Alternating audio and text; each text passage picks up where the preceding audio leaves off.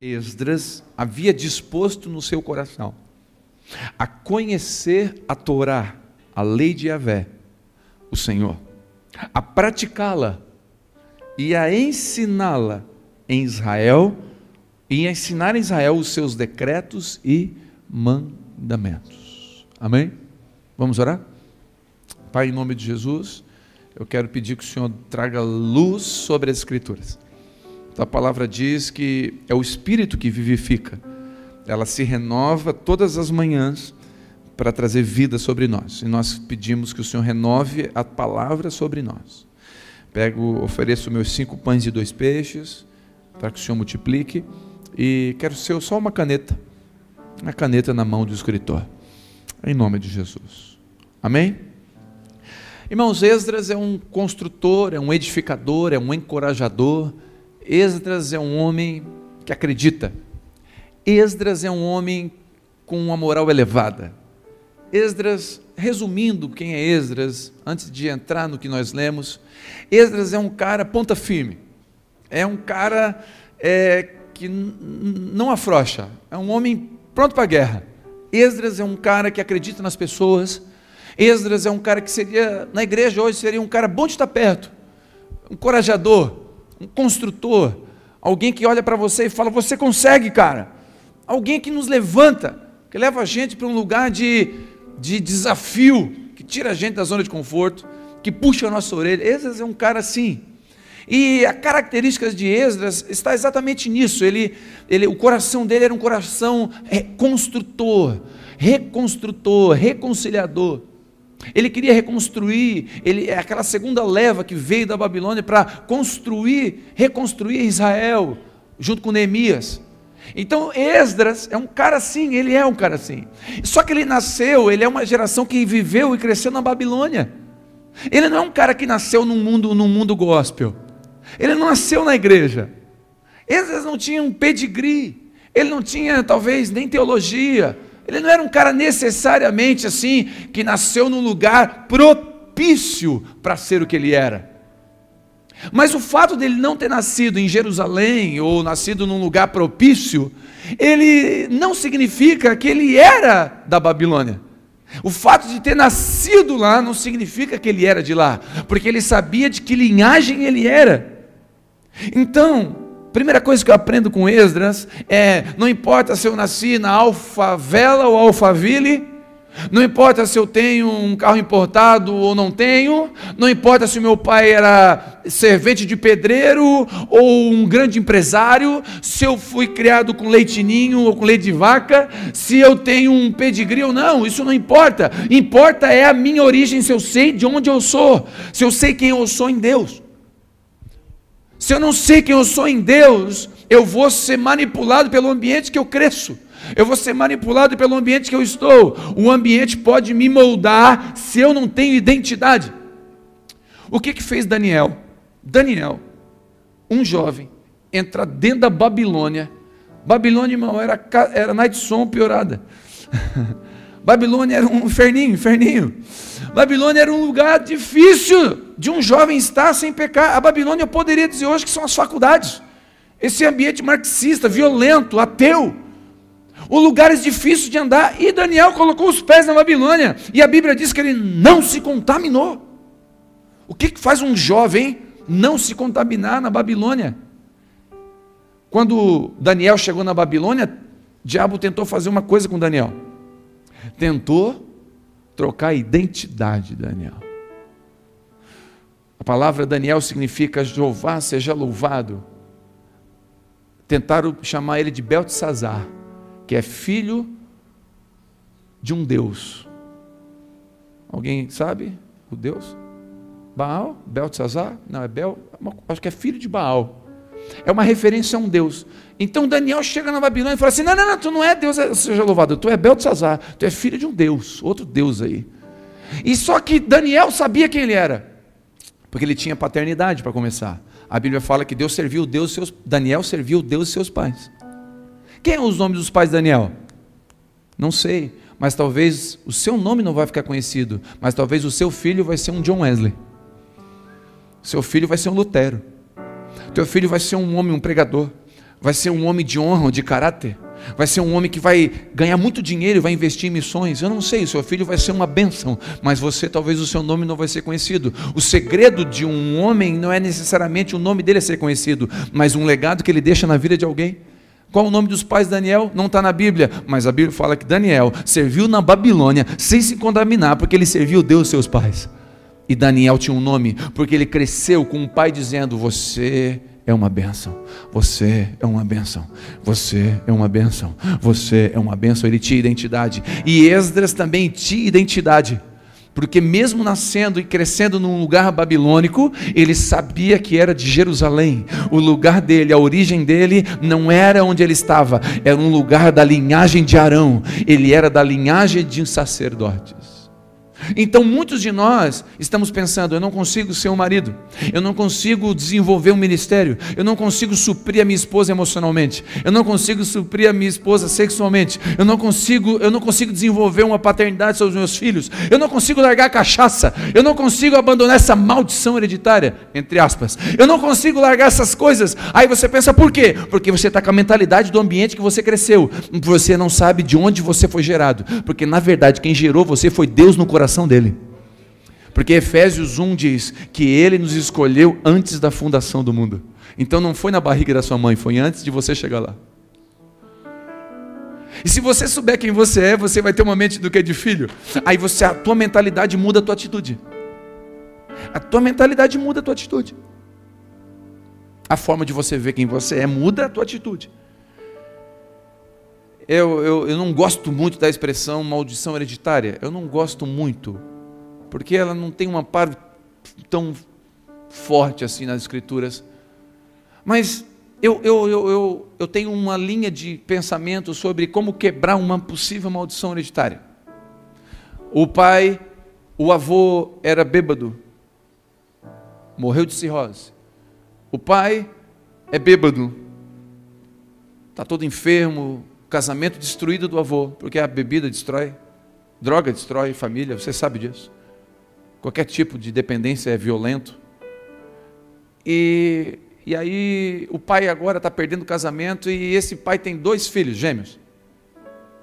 Aí os dois filhos gêmeos cresceram num lar vendo o pai bater na mãe, vendo o pai chegar embriagado, vendo o pai não pagando a conta de luz e a, a, a companhia elétrica vindo cortar crescendo debaixo de o pai pegar a faca na mão e ter todo mundo correr para a casa da avó.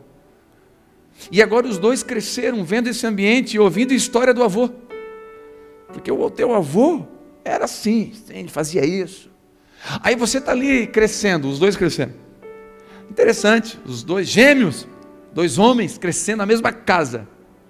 Aí um dos dois se torna um alcoólatra e começa a repetir as mesmas coisas do avô e do pai. O outro, o outro não bota nem guaraná na boca. O outro é só suco de laranja. O outro não, não toma nada. Que oferecer, ele não toma nem sagu de vinho. O cara é decidido. Aí você pergunta para aquele que é viciado dos gêmeos, fala assim: por que, que você bebe tanto assim, se embriaga? Seu casamento está sofrendo, por que você faz isso? Ele fala assim: olha para o meu pai. Aí você pergunta para o outro que também que não bebe nada, nem sagu de vinho. E fala, por que, que você não bebe nada? Ele responde, olha para o meu pai. Os dois tiveram o mesmo pai, só que os dois olharam com prisma diferente. Um olhou e falou assim: Isso é maldição. Eu não quero isso para a minha vida. Eu vou tomar uma posição diferente em Jesus. Eu posso todas as coisas naquele que me fortalece. Eu vou quebrar isso hoje. O outro olhou e falou assim: Ah, eu nasci na Babilônia. Esse é o meu destino. Esse é o meu final. Não tem saída, olha aí, é o caminho que eu tenho que percorrer. O outro falou: Não, esse é o caminho que veio até mim. A partir de mim, e a partir de mim, os meus filhos, a história vai mudar. Eu vou cuidar da minha esposa como meu pai não cuidou, eu vou ser o gentil. Eu não vou trair, porque era bonito trair. Meu pai, inclusive, me levou para a zona de prostituição. Quando eu fiz 18 anos, Quantos de nós aqui fomos levados para ter relação sexual numa zona de prostituição? Porque o pai falou, tem que esse menino vai ter que ser homem. Não, agora você está entendendo que um homem de verdade é aquele que é fiel e se guarda para sua esposa. Você está entendendo que Deus quer que você viva debaixo de uma bênção, não de maldição. Deus quer que você viva debaixo da graça, não debaixo da desgraça. Deus quer que você viva livre não debaixo da prisão. E agora Deus está falando: não, filho, segue outro caminho. Porque você não precisa viver a mesma desgraça que seu pai e seu avô viveu, porque você encontrou a luz, e a luz muda a história de qualquer homem. Só que você só pode enxergar isso se a luz vir, senão você não enxerga. Se a luz não brilhar, você não consegue enxergar. Irmãos, quando eu me converti, uma das primeiras coisas que eu percebi é que eu estava repetindo alguns erros idênticos do meu pai. Quando eu falo idênticos, idênticos. Coisas que eu dizia e pensava, uau, nunca vou fazer assim. Eu estava fazendo igualzinho, irmãos. Sem querer. E quando eu falo sem querer, é de verdade, é sem querer. Não é que eu planejei. É que a gente acaba se moldando ao meio que você cresce. Só que aí eu tive que ir para Deus e falar: Deus, me molda transforma. Então Esdras me ensina que eu posso ser um encorajador, mesmo se ninguém me encorajou.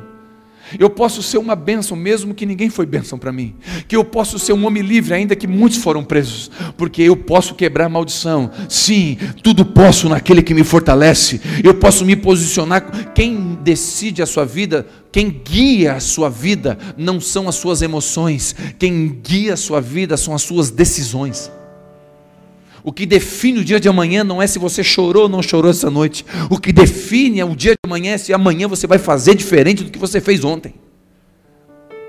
É o que define. São as nossas decisões em cima daquilo que Cristo mostra. Irmãos, Ele é a luz. A Bíblia, a Bíblia diz que a luz brilhou sobre o mundo, Ele é a luz. Eu gosto de uma frase do C.S. Lewis que diz assim: Eu acredito no sol assim como acredito em Cristo. Não só porque vejo o sol, mas porque é que através dele eu vejo as demais coisas. Não é porque eu vejo o sol que eu só acredito nele, porque também através do sol eu vejo mais coisas. Eu acredito em Cristo não só porque ele me tocou um dia, mas porque através dele eu vejo todas as demais coisas. Cristo me mostra onde eu estou e a partir dali ele me transforma. Quando Deus chega para Adão no jardim e fala assim: Adão, onde estás? Você acredita que Deus não sabia onde Adão estava? Irmãos, Adão se escondeu. Deus chega no jardim e fala: Adão, onde estás? Irmãos, aqui entre nós, só entre nós. Você acha que Deus não sabia onde Adão estava? Então a pergunta que Deus fez para Adão não foi para Deus, foi para Adão. A resposta não seria para Deus, seria para Adão. Então o que, que Deus estava dizendo para Adão, trocando em miúdos? Adão, você sabe onde você está, você sabe a besteira que você fez, a desobediência que você fez, vai ter consequência. Adão, olha onde você está. Essa é a pergunta de Deus para Adão, porque ninguém vai a lugar nenhum sem saber onde está. A primeira coisa, quando você está perdido, quando a gente aprende orientação, com bússola, ou você está perdido numa selva, a primeira coisa que você faz antes de ir para qualquer lugar, a primeira pergunta a ser respondida é: onde estou? Porque se você não sabe onde está, você não sabe onde ir. Então, primeiro, como estou? Onde estou? E Deus está perguntando para mim e para você: Ei, Adão, como estás? Tens consciência de como estás? Porque é a partir daí que eu faço qualquer coisa.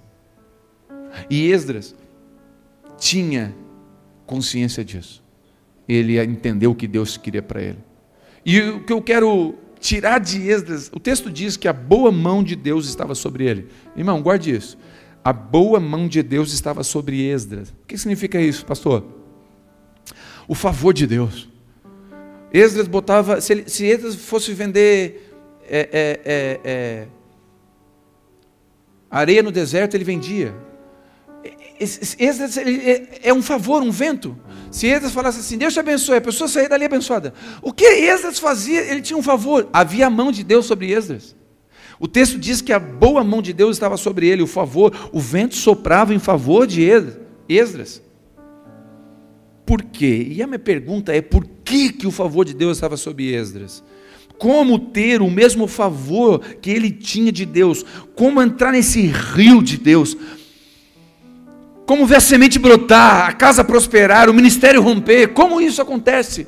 Porque Esdras, se você vê, ele chega diante do rei e ele pede algumas coisas, o rei dá tudo. O rei fala: O que, que tu quer, Esdras? Eu quero isso, isso. Mais o que, Esdras? Eu quero isso, isso. Mais o que, Esdras? Isso, isso, isso. Mais alguma coisa? Eu também queria isso. Está aqui, Esdras. Pode ir. Cartas. Vai. O que tu precisa eu estou te dando. O que que faz Deus abençoar Esdras? E aí tem um versículo que nós lemos que eu acredito que é o segredo de Esdras. E eu quero compartilhar o segredo de Esdras. Que eu entendi. Que faz com que Esdras tenha a mão de Deus sobre ele. O texto diz que Esdras estava com seu coração disposto, primeiro, a conhecer a lei de Deus. Conhecer a Torá, a lei de Deus. Salmo de número 1 diz: Bem-aventurado o homem que não anda segundo o conselho do ímpio, não se detém no caminho dos pecadores, e não se assenta na roda dos escarnecedores. Antes, tem o seu prazer. Aonde? Aonde? Na lei do Senhor. Deixa eu dizer uma coisa, tem um segredo que Êxodo está ensinando a gente aqui. Bem-aventurado. A palavra bem-aventurado significa feliz, traduzindo literalmente, assim, de forma mais rápida. Mas um dos significados de bem-aventurado é próspero. Outro significado para bem-aventurado é debaixo da paz. Bem-aventurado é alguém que está dentro da vontade de Deus. Então o texto está dizendo: fica dentro da vontade de Deus. Aquele que medita, aquele que ama a lei do Senhor, e nela ele medita de dia e de noite. E não estou falando de ler, estou falando de meditar. Porque tem gente que acha que tem que ler a Bíblia toda hora, o tempo todo, para Deus abençoar. Não estou falando disso. Eu estou falando de meditar. E você só medita naquilo que você lê. Então você lê e medita. Lê e medita. Aquele que fica com as Escrituras. A Bíblia fala que lâmpada para os meus pés e luz para o meu. Luz para quê? Para quebrar a maldição. Porque você só vai entender se a luz brilhar. Luz para o meu caminho. É a tua palavra. Esdras amava, o coração estava disposto. A Bíblia fala que o povo de Deus perece por falta de conhecimento do Senhor e das Escrituras. A tua palavra, o salmista diz: A tua palavra eu escondi aonde? A tua palavra escondi. Eu lembrei do hino. Aonde guardada no meu? Para quê? O texto diz: para quê? Para não pecar contra ti.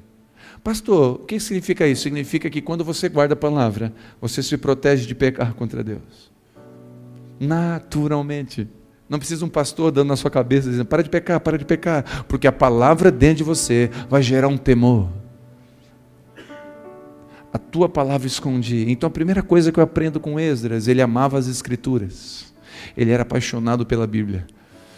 Ele tinha um prazer. E interessante, pastor, mas eu não tenho essa paixão toda. Mas a Bíblia fala que Esdras decidiu no seu coração. Tinha dias que ele não queria ler a Bíblia, mas o que, que ele fazia? Ele lia. Tem dia que ele não estava disposto a ler a Torá, mas ele, mesmo não disposto, ele lia a Torá. Ou seja, um coração disposto, inclinado. Aí você pensa, ah, mas eu não quero ler, não estou com vontade de orar. Aí você vai para o seu quarto e fala assim: Deus, eu não queria estar aqui, eu queria estar fazendo tanta coisa, mas eu estou aqui. Aí o seu coração está inclinado, você foi para lá. Irmãos, é, é você entrar, fechar a porta e Deus fala: Uau, já que o seu coração se inclinou para cá, o meu coração também se inclina para você. A chegar-vos a Deus, Ele chegará a vós. E a presença de Deus vem. Irmão, se alguém aqui disser que gosta de jejuar, eu vou orar para você se converter de novo. Porque ninguém gosta de jejuar, jejuar não é bom. Mas jejuar é um lugar de renúncia. E só jejua quem entende a importância de buscar Deus, porque o jejum nos, nos aproxima, não move Deus. O jejum, irmão, é igual uma âncora que um navio joga lá na ilha e puxa a âncora, a ilha se move? Não Jejum você joga a âncora em Deus e puxa a âncora. Deus não se move, você se move.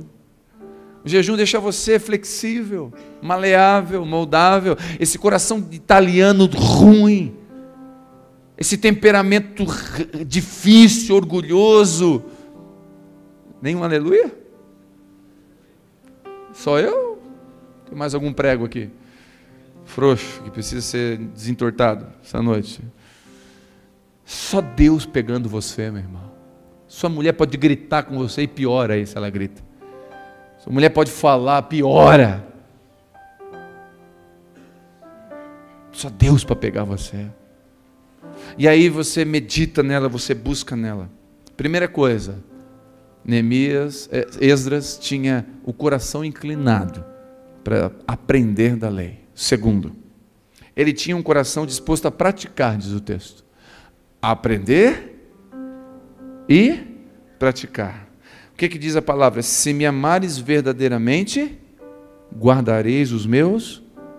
Guardar, irmão, não significa botar na gaveta. Você entende o que é guardar? Aquele que me ama, guarda o meu mandamento. É para guardar na gaveta? O que, que ele está dizendo? Aquele que me ama, pratica. Então o amor é praticável. Quantos concordam comigo?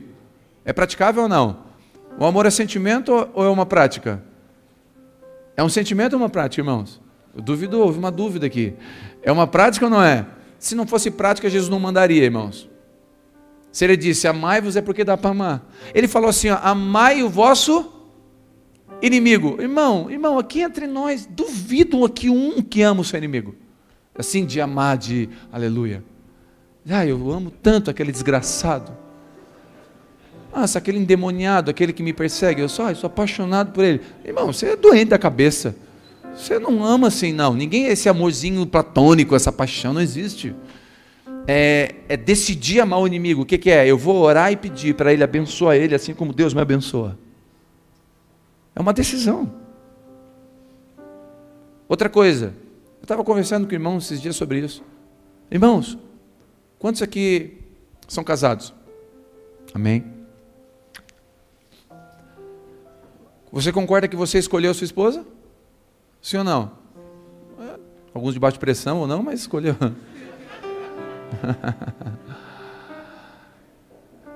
então, se você escolheu a sua esposa, ame a sua escolha.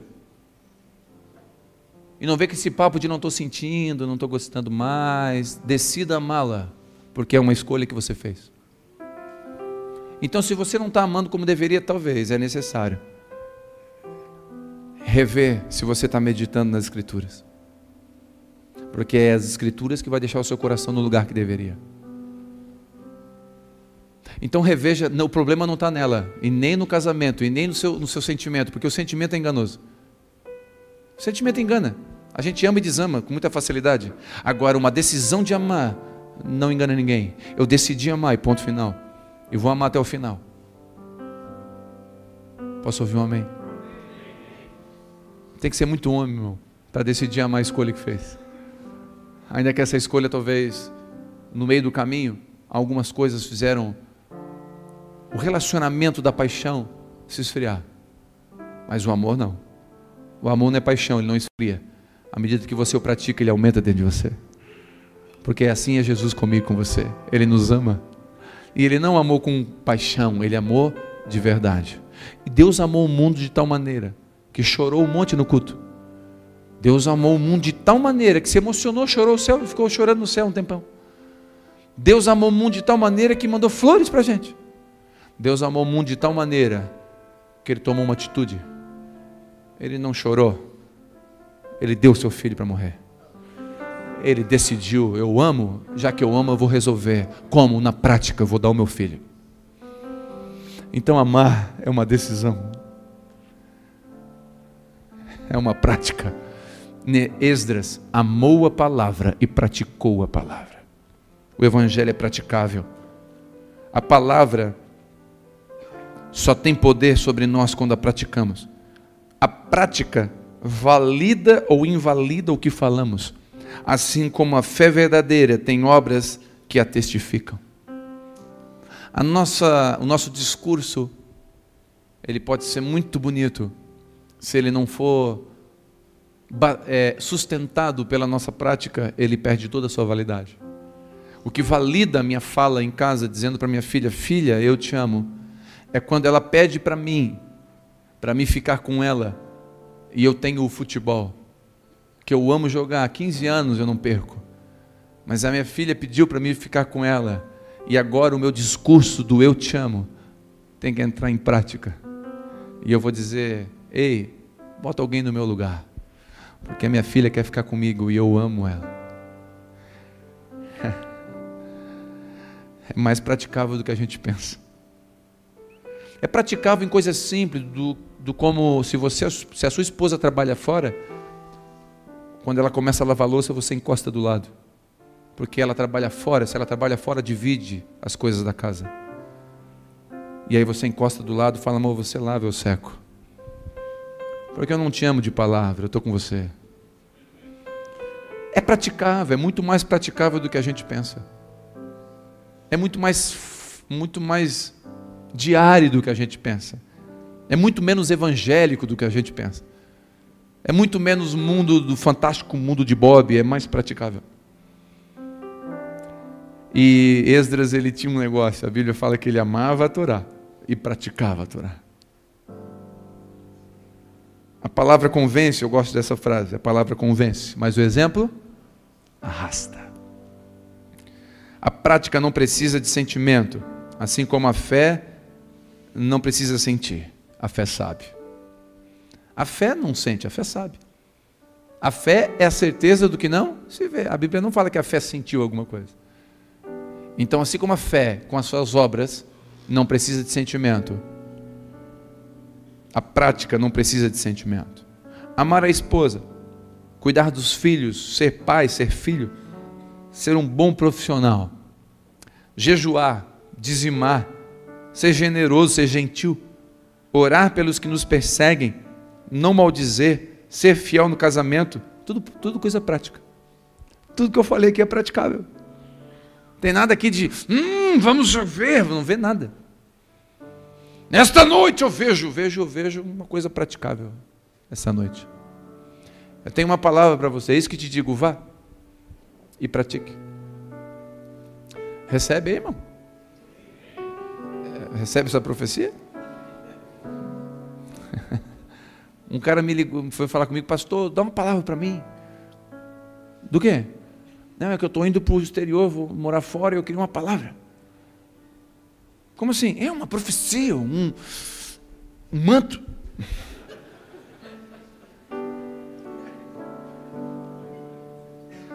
Tá bom então. Fecha os olhos. Eis que te digo: vá. Se não der certo, volte.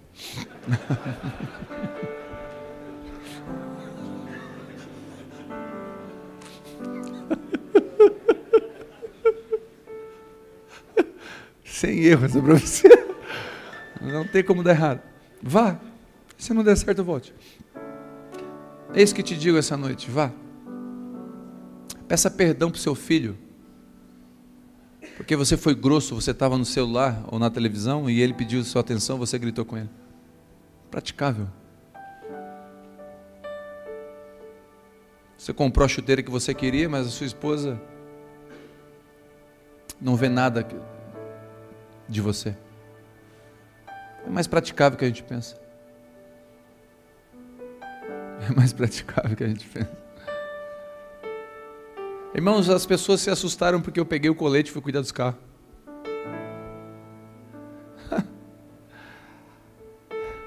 A gente precisa voltar para um lugar mais simples. A gente precisa voltar para Jesus, voltar para o Evangelho. As pessoas têm que reconhecer a gente não pela Bíblia debaixo do braço, mas pelas atitudes. As pessoas não têm que ver o peixinho, nem o adesivo da papai no carro para saber que a gente é cristão. As pessoas têm que olhar para o nosso casamento e ele pregar mais do que um sermão. E eu não estou falando de perfeição, eu estou falando às vezes de humilhação, de reconhecer erro. Nós temos que voltar. Pastor, mas eu queria uma solução para o meu problema. A solução do seu problema está dentro de você. Se você entregou sua vida para Jesus, a solução chama esse Espírito Santo de Deus. Ele quer conduzir você no caminho que você deve andar. Para de pedir para Deus abençoar o seu caminho e anda no caminho dele que já está abençoado. Para de pedir para Deus entrar nos seus sonhos e anda nos sonhos dele que são os melhores. Para de lutar contra Deus.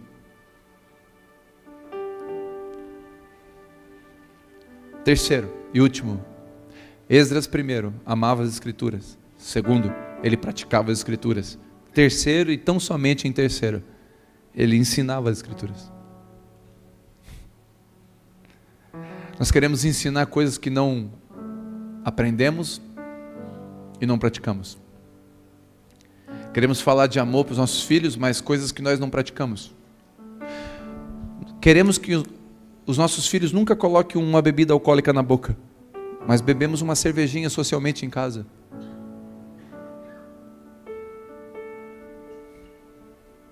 Nós queremos que nossos filhos nunca coloquem um cigarro na boca, mas fumamos perto deles.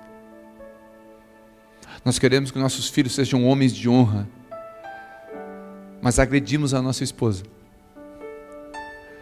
Nós queremos que as pessoas perto da gente aceitem Jesus mas eu sou uma, uma fraude no trabalho. Eu minto. Eu vendo um produto por outro. Eu coloco uma margenzinha para não perder. E a gente quer que o sol brilhe. Não, irmãos. Eu só posso ensinar se eu primeiro estudar e amar as escrituras, depois praticá-la. Aí sim, eu vou ensinar. E como que Esdras ensinava? com a vida dele. Com a vida dele. Eu acredito de verdade que nós queremos acertar. Todos que estão aqui essa noite, eu tenho convicção que você quer acertar. Eu, eu, eu arrisco colocar minha mão no fogo. Que se você está aqui, você quer acertar. Senão você não estaria aqui. Mas você não estaria, você estaria em qualquer lugar.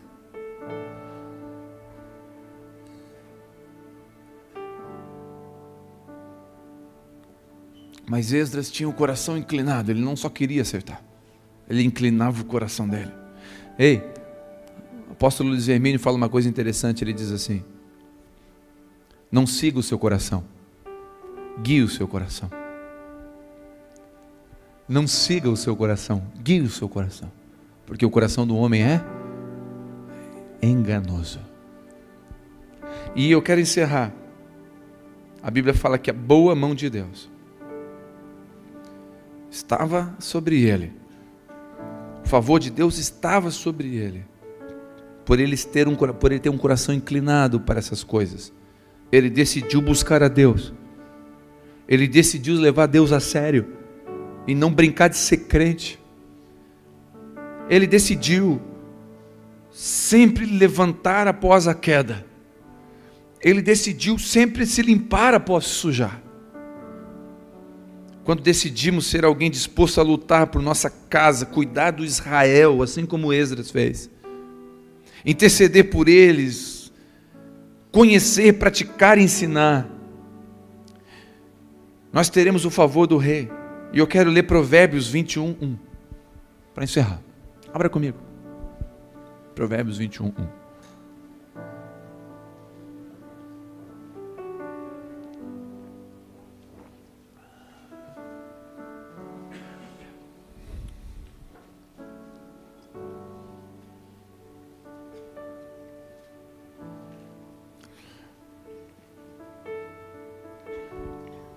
Assim: O coração do rei é como um ribeiro de águas caudalosas nas mãos do Senhor, ele o inclina para onde deseja. Esdras chegou diante do rei e falou assim: Rei, eu estou precisando de recurso. Estou precisando de recurso porque eu quero pagar uma escola melhor para meu filho. Ele chegou diante do rei e falou assim: Rei, eu estou precisando de sabedoria para conduzir a minha casa. Rei, hey, eu estou precisando de força para largar esse vício do álcool. Ele chegou diante do rei e falou: Rei, hey, eu estou precisando de coisas para reconstruir Israel.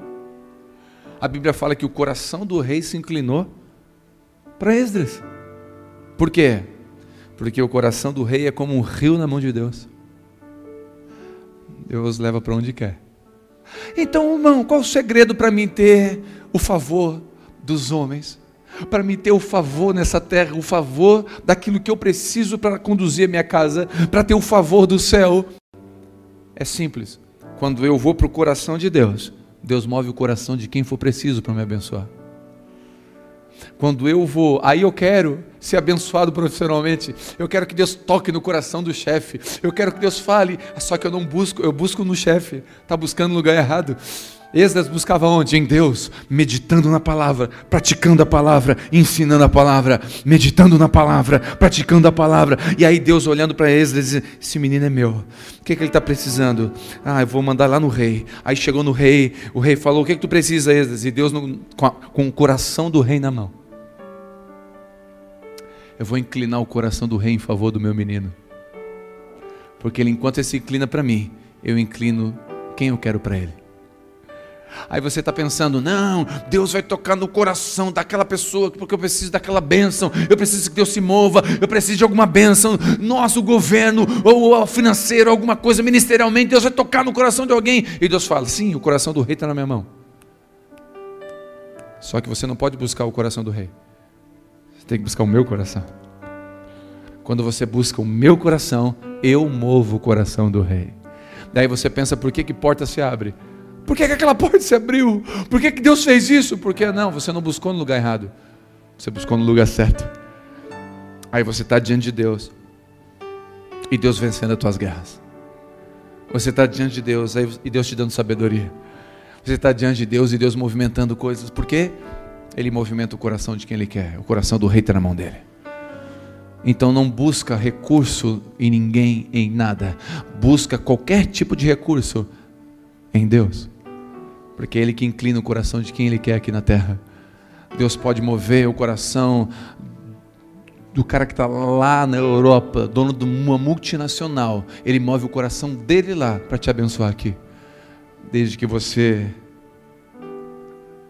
aprenda, pratique e ensine. Aprenda, pratique e ensine. Não ensine sem aprender. Não ensine sem praticar. Aprenda, pratique, ensine. Eu quero desafiar você.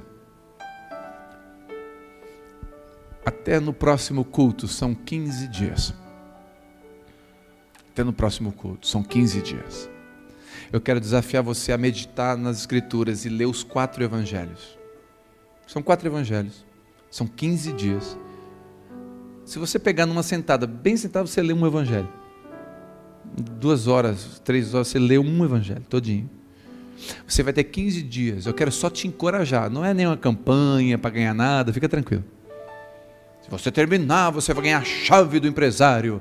E a chave vai vir com o sal da benção. E o sal da benção você joga na porta da sua empresa. Não é nada disso.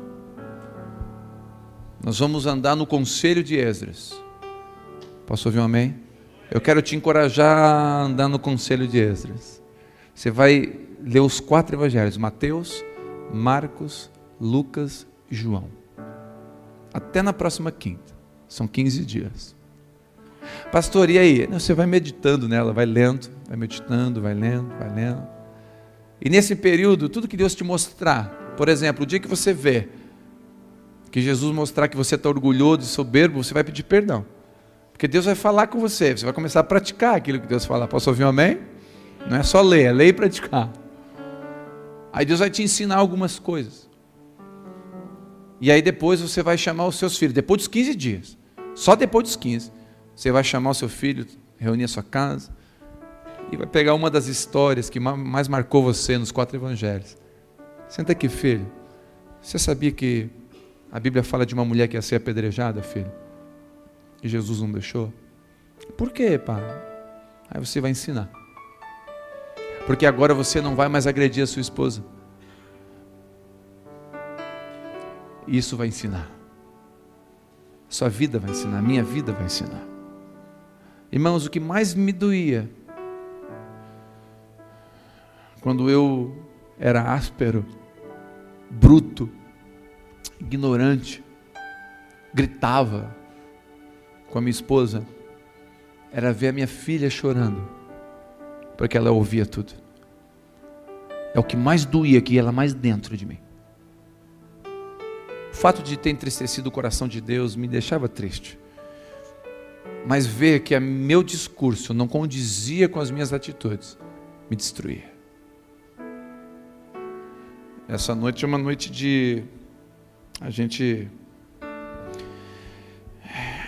o segredo não está em buscar o favor dos reis da terra, mas o segredo está em buscar o favor dos reis dos reis, que tem o poder sobre os reis da terra.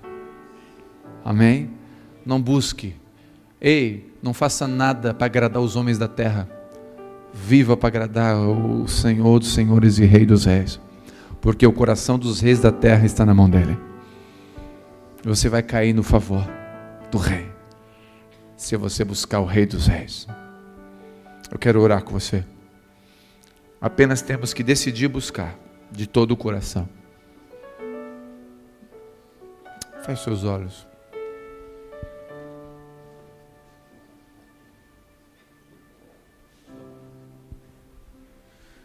Feche seus olhos. Tem uma canção que é uma oração, eu quero orar junto com você essa canção.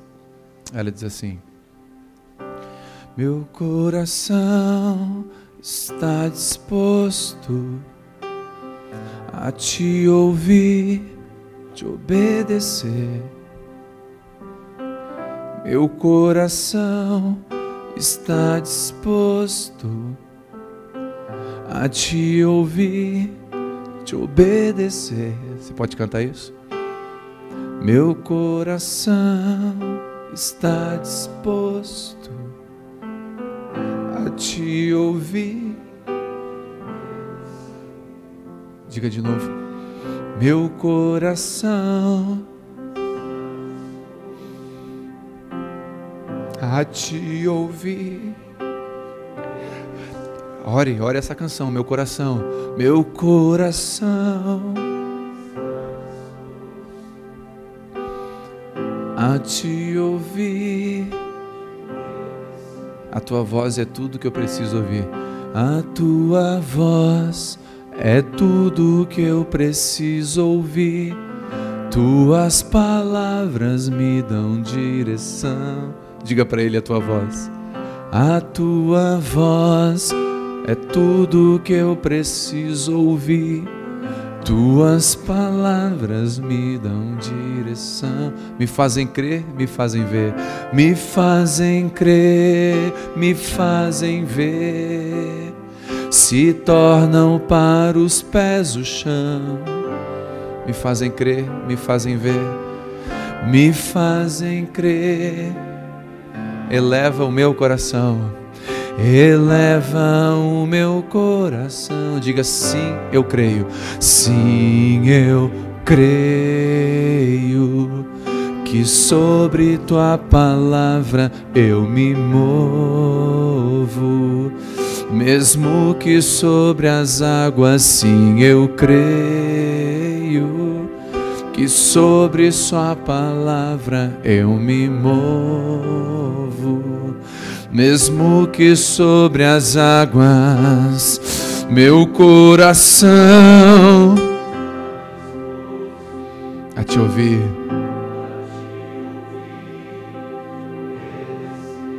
Faça essa oração meu coração a te ouvir, seja onde for, eu irei, seja onde for. Escute, essa noite, Deus não está mandando você ir para a África pregar o Evangelho. Talvez, mas eu acredito que não. Essa noite Deus não está mandando você largar seu trabalho e ir para o Afeganistão, pregar o Evangelho e levantar a mão lá e talvez tomar um tiro em nome de Jesus. Tem pessoas fazendo isso. Mas talvez Deus não está falando isso para você hoje. Deus não está mandando você vender tudo e dar para os pobres e ter uma vida franciscana. Não, acho que essa noite Deus não está falando isso. Deus só está dizendo que quer que eu e você sejamos práticos em casa. E praticamos o evangelho que a gente crê. Deus está dizendo para a gente pôr em prática o que a gente acredita.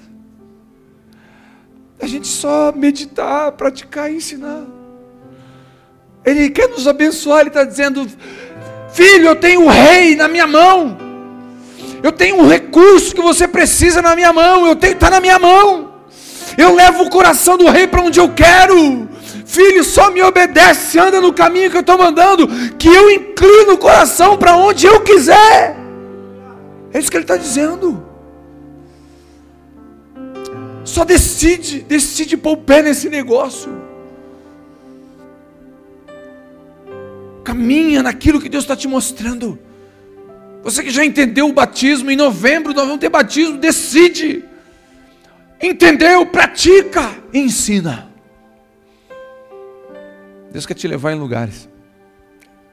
Ah, talvez Ele vai te pedir um dia para largar tudo e ir para o Tunquistão.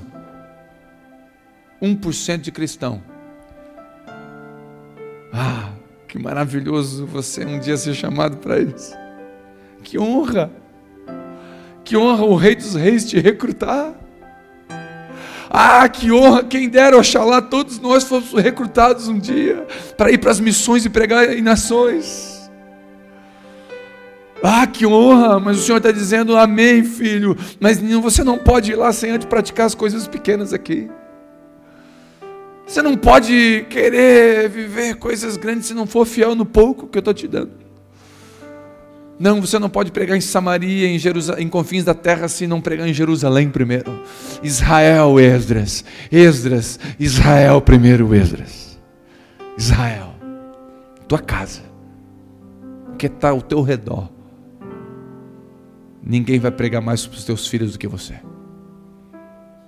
Não é a escolinha, não é o grupo dos teens, é você. Eu quero te encorajar essa noite.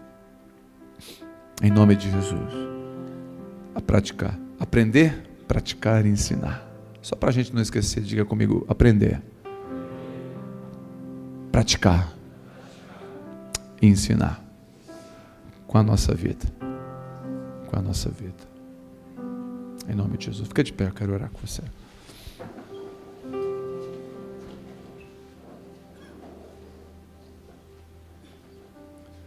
Em nome de Jesus. Amém, queridos? Quem recebe essa palavra? Você é um reconciliador, você é uma benção. A sua origem não é a Babilônia. Seu, você pode estar drogado, mas você não é um drogado, você é um santo. Você pode estar com depressão, mas você não é depressivo, você é um santo livre. Porque o sangue de Jesus já fez tudo que foi necessário. O que Jesus já ele já fez tudo que foi necessário. Ele não precisa fazer nada novo, ele já fez tudo. Ele já completou, quando ele falou está consumado, ele completou toda a obra. Então, em nome dele, você tem poder de sair deste lugar, porque você não é da Babilônia, você é de Israel. Você é de Jerusalém, você é do céu. Você é do céu. Deus te fez no céu. Eu gosto de uma frase, né, do pregador que diz: "O céu não é o nosso destino. O céu é a nossa origem. Nós nascemos lá, nós só vamos voltar para lá. Você nasceu lá. Em nome de Jesus, amém? Quero que você ore pela tua casa agora, eu quero orar pela tua casa. Coloque os seus filhos diante de Deus, sua esposa, seu casamento. Se você não tem filhos, para os que virão. Se você não está casado, pelo matrimônio que o Senhor vai trazer. Pai, em nome de Jesus. Como nós cantamos aqui, como oração, nosso coração está disposto. Nós estamos aqui essa noite por isso. Nosso coração está disposto a te ouvir e te obedecer. Nos dê um coração inclinado, Senhor. Assim como o Senhor inclina o coração do rei, inclina o nosso também. Pai, inclina o meu coração, inclina o nosso coração. Inclina para que a gente possa ser levado para um lugar aonde o Senhor queira que nós estejamos. Eu abençoo cada homem, cada decisão a ser tomada. Eu abençoo homens que têm que chegar em casa hoje aqui e pedir perdão. Eu abençoo homens que têm que chamar os seus filhos e pedir perdão para os seus filhos. Homens que têm que amanhã chamar o chefe e pedir perdão. Pessoas, Senhor, não importa. Nós queremos ser como Esdras nessa geração. Homens que fazem a diferença, reconstrutores, encorajadores, homens de esperança. Eu profetizo que o Onde você trabalha, as pessoas vão olhar para você e vão dizer: vale a pena, dá para acreditar, porque aquela pessoa está aqui, ó. É um encorajador, alguém que não coloca ninguém para baixo, mas joga para cima, alguém que, pega, que, não, que não empurra ninguém, mas traz para perto, alguém que liga, que junta, que pacifica. Eu te abençoo em nome de Jesus. Eu abençoo você, provedor, como homem. Eu quero declarar criatividade sobre o seu coração e a sua mente para que você tenha criatividade no seu trabalho, que Deus dê uma estratégia, talvez trazer algo que nunca ninguém pensou. Deus vai trazer para você algo que nunca ninguém viu, você vai ver. Eu quero declarar em nome de Jesus, pequenos números vão fazer grandes diferenças na tua vida, em nome de Jesus. Eu quero declarar provisão, você que precisa da porta aberta, eu profetizo a porta escancarada. Deus, em nome de Jesus. Olha o coração inclinado do teu filho que quer acertar, quer prover, só quer dar o melhor para o seu filho, para sua casa, assim como o Senhor quer dar o melhor para nós. Vai em nome de Jesus. Eu declaro por provisão financeira, sim, na sua casa. Eu declaro por saúde, saúde financeira na sua família. Eu declaro em nome de Jesus, você vai conseguir prover. Você é um provedor. Em nome, essa bênção do Senhor eu declaro sobre você. Quantos recebem isso? Amém.